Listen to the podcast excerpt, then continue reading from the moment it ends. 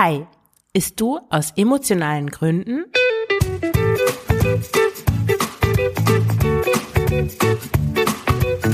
Schlanke Gedanken. Abnehmen mit Kopf und Herz. Ich bin Marion Schwenne und zeige dir, wie du mit dem richtigen Mindset und guten Essgewohnheiten dein Wohlfühlgewicht erreichst. Ganz ohne Diätstress und Zusammenreißen. Herzlich willkommen zu dieser neuen Folge des Schlanke Gedanken Podcasts. Heute mit einem meiner Herzensthemen, nämlich emotionales Essen. Und heute möchte ich mit dir darüber sprechen, ja, ob du aus emotionalen Gründen isst und dir mal so ein bisschen klar machen, was emotionales Essen eigentlich ist, woran man das erkennt, woran du merkst, dass du emotional isst und möchte dir ein paar Situationen vorstellen, die so typisch sind für emotionales Essen wo du normalerweise, wo du vielleicht denkst, ja, ich habe diesen Essdrang oder ich will gerne was essen oder ich habe halt einen süßen Zahn oder ja, ich bin halt so, ohne dass du vielleicht weißt, dass du eigentlich aus emotionalen Gründen isst, also dass etwas anderes dahinter steckt als einfach nur das Verlangen nach Essen, weil das so lecker schmeckt oder so. Da steckt immer etwas anderes dahinter. Die erste Situation ist, du hast Essen dabei, zum Beispiel auf der Arbeit oder unterwegs und obwohl du das eigentlich dir über mehrere Mahlzeiten aufsparen wolltest, isst du alles auf einmal auf. Ich war mal mit dem Volksbund Deutscher Kriegsgräberfürsorge, als ich 14 oder 15 war, sind wir nach Frankreich gefahren, Kriegsgräber putzen. Ich war sehr enttäuscht, weil es sich um deutsche Kriegsgräber handelte und ich wollte eigentlich französische putzen.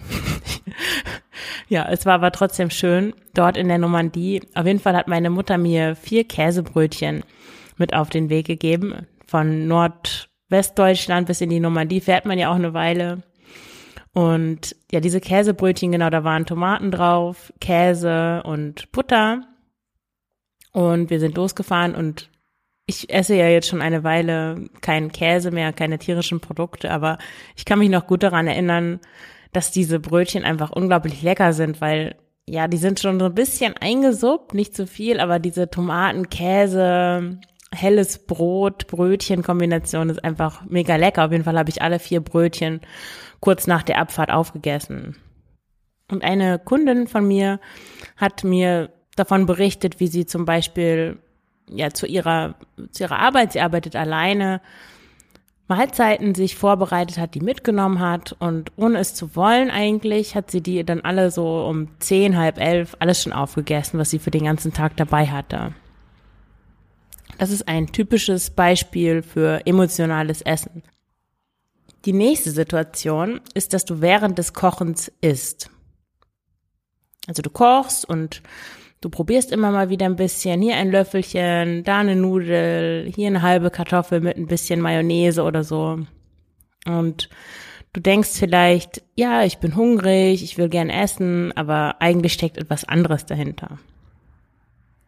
Oder nach dem Essen kannst du nicht wieder aufhören zu essen. Also du räumst die Teller vom Tisch, da sind vielleicht noch Reste übrig geblieben von deinen Kindern zum Beispiel und du isst die Reste noch auf, obwohl du eigentlich satt bist, obwohl du eigentlich dir vielleicht sogar vorgenommen hast, nach dem Abendessen nichts mehr zu essen, um so eine Esspause vielleicht einzuhalten oder dieses typische nach 18 Uhr nichts mehr essen. Vielleicht möchtest du das ausprobieren, aber du isst die Reste da noch auf oder du vielleicht füllst du die äh, das, was du gekocht hast, aus den Töpfen in äh, ähm, Tupperdosen oder in irgendwelche Aufbewahrungsbehälter und isst dabei noch hier mal einen Löffel und da mal einen Löffel und eigentlich ist es noch mal eine halbe oder eine ganze Portion sogar. Auch das ist eine typische Form von emotionalem Essen. In den meisten Fällen. Bei all diesen Situationen kann es natürlich auch sein, dass du völlig ausgehungert bist und wirklich Hunger hast. Also natürlich, wenn du kochst, dann hast du wahrscheinlich Hunger, aber es gibt viele Menschen, die sind hungrig und kochen und essen dabei nicht. Das sind dann oft die sogenannten natürlich schlanken Menschen. Von denen habe ich auch in einer anderen Folge des Podcasts gesprochen. Ach ja, das war Folge 4. Ich habe hier die Liste Ich verlinke die nochmal in den Show Notes, also da kannst du nochmal nachlesen, was der Unterschied ist zwischen Menschen, die ein Problem haben mit ihrem Gewicht und den sogenannten Naturschlanken. Entschuldige bitte dieses Wort, ich finde das ganz furchtbar. Es klingt wirklich irgendwie eher wie, ich weiß nicht, es klingt furchtbar, aber damit ist ganz gut, also jeder versteht, glaube ich, sofort, was äh, mit naturschlank gemeint ist. Also Menschen, die nie ein Problem mit ihrer Figur hatten, die nie eine Diät gemacht haben, die, den, die einfach kein Thema mit dem, mit Essen und Gewicht haben. Eine ganz weit verbreitete Situation von emotionalem Essen ist abends auf dem Sofa. Gibt es eigentlich einen Film, der so heißt, abends auf dem Sofa? Viele Menschen ja, der Tag war anstrengend und dann abends auf dem Sofa passieren so viele Dinge. Ich komme später noch dazu, was eigentlich hinter diesen Situationen steckt. Aber du kennst das von dir womöglich auch. Du bist abends auf dem Sofa und hast das Gefühl, du brauchst was Süßes. Und du isst dann auch was Süßes. Also, und meistens ist es nicht nur ein Stück Schokolade, sondern es sind schon mehr Dinge. Bei mir war das Volumenessen. Also ich neige dazu, also zu Volumenessen generell, weil ich auch gleichzeitig ehrgeizig bin und dann möchte ich nicht, also ich setze mich nicht mit einer Tafel Schokolade hin, weil dann weiß ich gleich, okay, die hat fast 600 Kalorien, das will ich nicht, sondern ich fange an, Dinge mit wenig Kalorien so aufzuplustern, dass sie so ein großes Volumen haben, dass ich davon immer weiter essen kann. Und das ist auch oft das, was bei diesem abendlichen Essen auf dem Sofa so dahinter steht oder was du kennst, wenn du unter Essanfällen oder so Essdrang leidest, dieses Gefühl oder ja, dieser Drang zu essen und einfach nie aufhören zu wollen, dieses immer weiter essen, immer mehr, mehr, weiter essen, alles vergessen, nur essen. Und ich habe mir dann, bevor ich nach Russland gegangen bin, da hatte ich mal so eine Phase, wo ich ziemlich stark so Fitness gemacht habe und Kalorien gezählt und so dieser typische Fitness-Lifestyle, den du auf YouTube findest, wenn du dich mal damit beschäftigst, diese Fitness-Chicks, diese ähm, sehr schlanken Mädchen mit den Sixpacks und so, wie die sich ernähren. Sophia Thiel habe ich damals, bin ich gefolgt und so weiter. Ja, auf jeden Fall habe ich dann abends mein süßes Volumenessen. Abends auf dem Sofa war Quark mit gefrorenen Früchten und den kann man ziemlich aufbauschen. Also wenn man den Quark, ich habe den irgendwie angerührt mit Wasser und Süßstoff natürlich und habe den dann irgendwie halb anfrieren lassen. Ich, ich weiß das gar nicht mehr. Auf jeden Fall war das eine richtig große Schüssel mit irgendwie was weiß ich wie viel Gramm Protein, richtig viel und eine große Portion für 150 oder 200 Kalorien, irgendwie sowas. Und als ich in Russland war, da gibt's irgendwie nicht so Magerquark wie bei uns, zumindest nicht in der Form und nicht so günstig. Und ich habe dann Proteinpulver mitgenommen und habe dann den Proteinfluff gemacht. Das ist so ein Rezept, das kursiert in so Abnehmforen. Das besteht eigentlich aus, ich weiß nicht mehr genau, wie man das macht, Proteinpulver. Vielleicht ist Milch drin, ich bin mir nicht sicher. Und Xanthan, das ist so ein Verdickungsmittel. Ähm, das verdickt ziemlich krass. Ähm, also auf Englisch heißt es auch Xanthan Gum, also und genau so eine Wirkung hat es auch. Und dann rührt man das irgendwie auf mit einem Pürierstab und dann hat man so eine Art riesigen festen Schaum, der halt nach diesem Proteinpulver schmeckt und davon kann man natürlich Ewigkeiten essen. Ja, das habe ich mir dann gemacht und das habe ich auf dem Sofa gegessen, während ich Star Trek geguckt habe. Und weil ich danach immer noch nicht, obwohl ich diese Riesenschüssel mit diesem Schaum da gegessen habe, wollte ich immer noch weiter essen, hatte ich mir dann immer Zahnseide mit aufs Sofa genommen und mir die Zähne dann schon mal sauber gemacht, damit ich danach nicht weiter esse. Das hat natürlich nur eine Zeit lang funktioniert. Ein weiteres Anzeichen dafür, dass du aus emotionalen Gründen ist oder so eine typische eine Situation ist es eigentlich nicht, weil es immer wieder vorkommt, dass du Essen aufschiebst, nicht weil du nicht hungrig bist, sondern weil Essen dein Tageshighlight ist und du das nicht schon hinter dir haben möchtest. Weil, ja, sobald du gefrühstückt hast, hm, ist das Frühstück weg. Je weiter du das aber aufschiebst, desto länger kannst du dich darauf freuen und ich habe das jahrelang auch gemacht. Ich habe jetzt eigentlich erst, ich hatte ja erzählt, dass ich mich mit Ayurveda beschäftige, jetzt erst angefangen zu frühstücken, aber ich habe einfach ich habe jetzt verstanden, dass ich früher einfach auch zu große Portionen, also ist ja so ein Prozess, aber dass ich, also ich brauche kein großes Frühstück, aber ich hatte morgens schon immer Hunger, habe das dann aber mit Hilfe von Kaffee und Tees und so immer weiter nach hinten geschoben und habe dann dann natürlich einen riesen eigentlich so einen Heißhunger gegen Mittag und Nachmittag bekommen, was dazu geführt hat, dass ich sehr viel gesnackt habe, zum Mittagessen zu große Portionen gegessen habe, zum Abendessen eigentlich nicht wieder richtig Hunger hatte.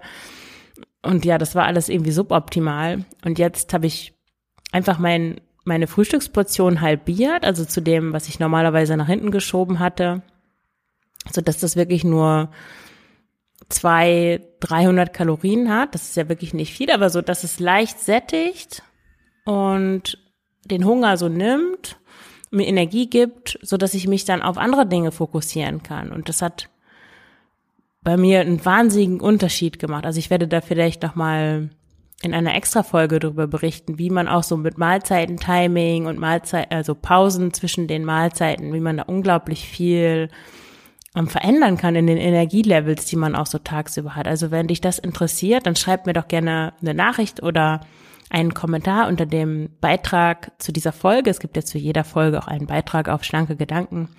Aber du kannst mir auch jederzeit gerne, gerne eine Nachricht schreiben an, an ähm, kontakt at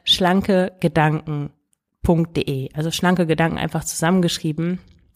Weil bei so einem Podcast ist es immer so ein bisschen komisch. Ich spreche hier in dieses Mikrofon in meinem Wohnzimmer auf meinem Teppich und ich ähm, weiß nicht, wer mir zuhört, ob mir jemand zuhört. Ja, dass mir jemand zuhört, weiß ich, aber ich habe keine Ahnung, was dich bewegt, was dich interessiert, wo, bei welchen, an welchen Stellen du denkst, ah, das ist langweilig, red weiter, oder wo du denkst, wow, darüber, darüber, möchte ich gerne mehr wissen. Also schreib mir gerne eine E-Mail, ich lese alles, ich beantworte das auch.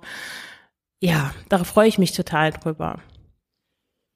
Eine weitere Situation von emotionalem Essen ist, dass du ja, du kommst von einem anstrengenden Tag nach Hause und brauchst erstmal was zu essen. Das hatte ich ja schon mal erzählt, dass ich das jahrelang gemacht habe, anstatt mich einfach aufs Sofa zu legen, ohne was zu essen. Und noch eine Situation, auch ganz typisch für viele emotionale EsserInnen, ist so dieses, du, vielleicht arbeitest du zu Hause und du gehst immer wieder in die Küche, so du tigerst so durch die Wohnung auf der Suche nach was Essbarem, obwohl du gar keinen Hunger hast, gerade was gegessen hast oder eigentlich was anderes machen müsstest. Also so ein Dauersnacken, man nennt es auch Grasen. Immer wieder vor dem Kühlschrank stehen und zu gucken, hm, was könnte ich denn jetzt noch essen? Ja, und die Frage ist jetzt natürlich, warum machst du das? Und die Antwort ist, dass du eigentlich etwas anderes brauchst. Du brauchst kein Essen, sondern du brauchst etwas anderes. Oder du fühlst etwas, das du nicht zulässt. Und genau das ist der Kern von emotionalem Essen. Oder anders, also man nennt es ja auch emotionsregulierendes Essen. Das ist fachlich korrekter. Weil Emotionen hat man ja bei, bei allem, was, was, wir haben Emotionen bei allem, was wir machen. Wir sind Menschen, wir sind immer mit Kopf und Herz bei den Dingen. Selbst wenn wir das nicht spüren, ist es aber doch so. Deswegen ist alles Essen emotionales Essen, weil wenn du dabei Freude oder Zufriedenheit verspürst, dann ist es natürlich also sollte immer so sein, oder wenn dir das dir nicht schmeckt, dann bist du wirklich unzufrieden. Also du hast immer Emotionen beim Essen, aber emotionales Essen ist halt so griffig und da wissen die meisten Leute, was gemeint ist. Also emotionsregulierendes Essen. Was kann es also sein, was du da, was du da eigentlich fühlst und was du nicht zulässt? Bleiben wir mal bei dem Punkt. Das kann eine, einerseits körperliche Dinge sein, zum Beispiel Müdigkeit ist oft ein Grund für Essen ohne körperlich hungrig zu sein. Stress und Erschöpfung auch, also zum Beispiel in dem Beispiel, man kommt nach Hause und fängt sofort an zu essen oder auch ganz oft, ich bemerke das auch bei mir selber, ähm, wenn ich gekocht, also wir haben, meine Tochter und ich haben gegessen und dann äh, ist dann noch der Abwasch zu machen und ich meine Tochter will mit mir spielen und ich bin eigentlich müde, weil ich den ganzen Tag natürlich auch, hm, ich habe gearbeitet, ich habe sie abgeholt, wir waren vielleicht auch einkaufen, ich habe mehrmals gekocht und so weiter. Natürlich fehlen da manchmal so Ruhephasen zwischendurch und da möchte ich mir eigentlich am liebsten hinlegen und stattdessen muss ich dann abwaschen und dann passiert das manchmal immer noch, aber früher sehr oft, dass ich dann weiter esse oder noch mir dann noch was anderes nehme, mir eine Cashew nehme oder ein Stück Schokolade, anstatt mich einfach hinzulegen. Also Stress und Erschöpfung sind oft der Grund dafür, dass du isst, obwohl du gar keinen Hunger hast. Dann natürlich solche Emotionen wie Traurigkeit, Einsamkeit. Vielleicht bist du eigentlich auch wütend oder du schämst dich wegen, wegen irgendetwas, das auf der Arbeit passiert ist. Oder du hast eine unangenehme Aufgabe, die du erfüllen musst oder überhaupt eine Aufgabe, auf die du keine Lust hast. Du willst dich drücken, du willst es irgendwie aufschieben. Das ist beim Grasen zum Beispiel oft der Fall. Also dieses vom Schreibtisch aufstehen, in die Küche gehen, jetzt, was könnte ich jetzt noch essen? So, du hast keine Lust mehr weiterzuarbeiten. Du willst es dir aber nicht eingestehen, dass du keine Lust hast und dann fängst du an zu essen.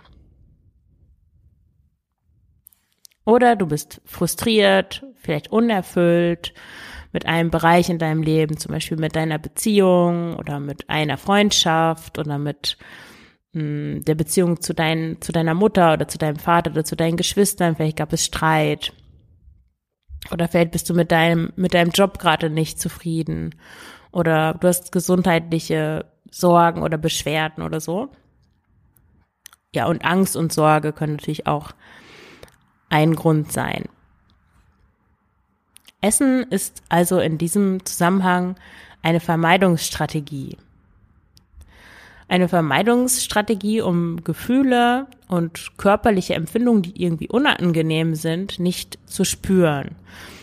Und Essen ist dann nur eine von vielen möglichen Strategien. Andere Strategien können zum Beispiel sein, Alkohol zu trinken, Drogen zu nehmen, aggressiv zu reagieren oder auch zu schlafen, sehr viel Sport zu treiben, Computerspiele zu spielen, ähm, nur in den sozialen Medien seine Zeit zu verbringen. Also es gibt sehr, sehr viele Vermeidungsstrategien. Und warum ist es jetzt schlecht? Es ist nicht so, dass jede Vermeidungsstrategie schlecht ist. Es gibt Vermeidungsstrategien, die sind nützlich. Wenn zum Beispiel jemand schwer krank ist und du nicht die ganze Zeit daran denken möchtest, sondern dich auch mal ablenken möchtest, dann ist es eine gute Vermeidungsstrategie, rauszugehen in den Wald, eine Runde zu joggen. Wenn du aber immer, wenn du unangenehme Gefühle hast, nach draußen läufst und anfängst zu joggen, dann ist das eine Vermeidungsstrategie, die negativ zu bewerten ist. Woher weißt du jetzt, dass eine Vermeidungsstrategie schlecht oder negativ ist. Eine Vermeidungsstrategie ist dann schlecht, wenn sie dich von dir selber wegbringt. Und von dir selber, damit meine ich von deinen Werten, von dem, was dir wichtig ist, wie du eigentlich sein möchtest, von deinen Zielen. Weil deine Gefühle sind Richtungsanzeiger. Die zeigen dir eigentlich an, wo du hin möchtest. Und körperliche Empfindungen zeigen dir deine Grenzen oder zeigen dir, was du brauchst. Also wenn du Müdigkeit verspürst, dann ist das entweder ein Zeichen dafür, dass du Ruhe brauchst und Entspannung oder vielleicht auch, dass du Bewegung und Sauerstoff und frische Luft brauchst. Und wenn du das beides unterdrückst, dann kommst du nicht daraus, wo du eigentlich hin willst oder was dir entspricht. Also du kennst vielleicht diesen Begriff des Dharma. Aus dem Hinduismus und Buddhismus stammt dieser Begriff. Es gibt noch viele andere asiatische Religionen, die diesen Begriff verwenden. Und ich meine damit so einen Lebenssinn, so ein Lebensziel, also das, wie du, äh, um es christlich zu wenden, wie du von Gott gemeint worden bist. Vielleicht kannst du damit was anfangen, auch wenn du nicht religiös bist. Ich würde mich jetzt selber auch nicht als religiös bezeichnen, schon gar nicht als römisch-katholisch religiös. Aber es gibt einige Menschen, die sind einfach dafür prädestiniert, zum Beispiel mit Kindern zusammenarbeit, zu arbeiten oder alten Menschen zu helfen, während andere eher großartig ähm, darin sind und daran richtig aufblühen, wenn sie ihr eigenes Unternehmen gründen. Also das ist mit Dharma gemeint. Ja, und wenn du deine Gefühle unterdrückst und äh, entgegen deiner Gefühle handelst oder sie einfach gar nicht wahrnimmst, dann kannst du, dann hast du sozusagen keinen Leitfaden oder du kannst, hast, du hörst nicht auf deine innere Stimme, auf deine innere Weisheit, die dir eigentlich sagt, wo, wo du dich hinwenden darfst. Und wie kommst du aus der Nummer raus, also aus diesem emotionalen Essen? Da gibt es drei Schritte. Erstens erkennen, dass du das machst. Zweitens es akzeptieren. Und drittens die Gefühle zuzulassen, ohne dass du dich von ihnen wegtragen lässt. Also erkennen bedeutet, dass du, du hast den Essdrang und dann hältst du inne und versuchst herauszufinden, welches Gefühl dahinter steht. Oder vielleicht erstmal nur, dass da ein Gefühl ist. Du musst es noch gar nicht benennen können. Das Akzeptieren, der zweite Schritt, damit ist gemeint, dass du nicht das Gefühl sofort wegdrückst, wie du das sonst tust, sondern erstmal mit dem Gefühl sitzt sozusagen. Also du erkennst an, aha, ich habe den Essdrang, da steckt ein Gefühl dahinter, das ist jetzt so. So ist es jetzt gerade bei mir. Und nichts weiter damit machst.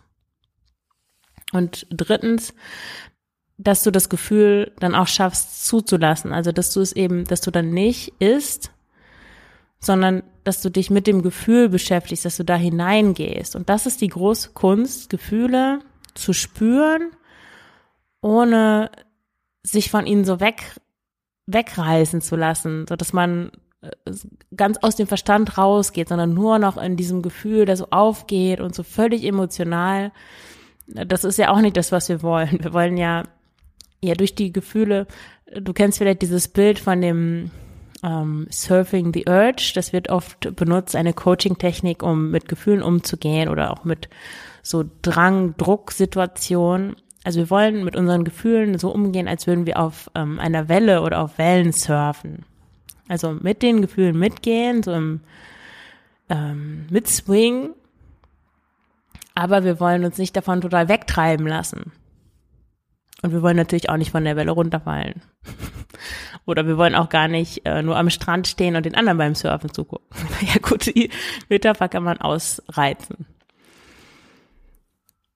Und natürlich ist es wichtig, dich zu fragen, was du eigentlich brauchst. Also das kann im Fall von Müdigkeit, kann das wie gesagt sein, dass du Schlaf brauchst oder dass du vielleicht einfach mal ein bisschen Bewegung brauchst und deinen Körper ähm, mehr bewegen äh, darfst oder dass du zu viel Stress, wenn du, wenn du aus Stress isst, dann, dann ist es wichtig, dass du dich erholst, dass du mal runterkommst von diesem Stresslevel, weil das hält niemand lange aus und da entsteht ein Ungleichgewicht in, in, in deinem Geist, in deinem Körper, was dir, was dir sehr stark schaden wird auf äh, lange Sicht.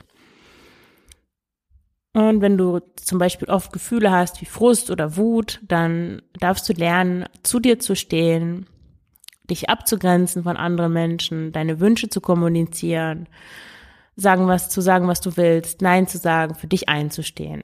Das lässt sich natürlich alles leicht sagen, aber das Wichtigste ist am Anfang erstmal die Achtsamkeit und das Bewusstsein dafür, dass das eigentlich Gefühle sind, die dahinter stehen, weil wir haben viel häufiger und viel mehr Gefühle, als wir annehmen, weil in unserer Gesellschaft wird es immer ja, es ist nicht nützlich, Gefühle zu haben. Wir sollen funktionieren und äh, nicht ständig irgendwelche Gefühle haben. Deswegen sind die, sind viele von uns, gerade Frauen, die allen gefallen wollen, die immer für andere da sind und so weiter, perfekt darin, die Gefühle, die eigenen Gefühle so zu negieren und zu unterdrücken. Aber letzten Endes, wie gesagt, schadest du dir damit selber und damit indirekt auch den Menschen, denen du helfen willst. Und natürlich fällt es auch unglaublich schwer abzunehmen, Gewicht zu verlieren, was zu viel an dir dran ist, deiner Meinung nach, wenn du aus Gründen isst, die nichts mit körperlichem Hunger zu tun haben, weil dann isst du mehr, als dein Körper braucht und dieses Mehressen findet sich dann wieder an deinem Körper in Form von überschüssigem Gewicht. Und das trägst du mit dir herum. Und in gewisser Weise ja, kannst du dieses über schüssige Gewicht wirklich sehen als, als Gefühle, die, die du nicht losgeworden bist, sondern die du in, in Essen verwandelt hast. Deswegen ist es so unglaublich wichtig, dich mit dem emotionalen Essen auseinanderzusetzen und genau hinzuschauen, in welchen Situationen kommt es bei dir vor, wie reagierst du, warum machst du das und was kannst du tun, um das aufzulösen. Und wenn du dabei Hilfe brauchst, es ist nicht leicht, sich da selber so zu beobachten von außen, weil man einfach oft, ich kenne das ja von mir selber, so da drin steckt, dass man einfach den Blick von, von außen auf sich selber natürlich nicht hat. Also wenn du da Hilfe brauchst, äh, dein emotionales Essen aufzulösen oder überhaupt erstmal zu erkennen und dann aufzulösen, dann kontaktiere mich gerne für ein unverbindliches Kennenlerngespräch. Du findest den Link wie immer in den Show Notes und dann können wir sehen, ob wir zusammenpassen und wie ich dir weiterhelfen kann. Ich gebe dir auch gleich schon in der ersten, also in dem Kennenlerngespräch drei konkrete Schritte mit, wie du vorgehen kannst, wenn du langfristig dein Wohlfühlgewicht erreichen möchtest. Dann danke ich dir fürs Zuhören und wünsche dir alles Gute. Deine Marion.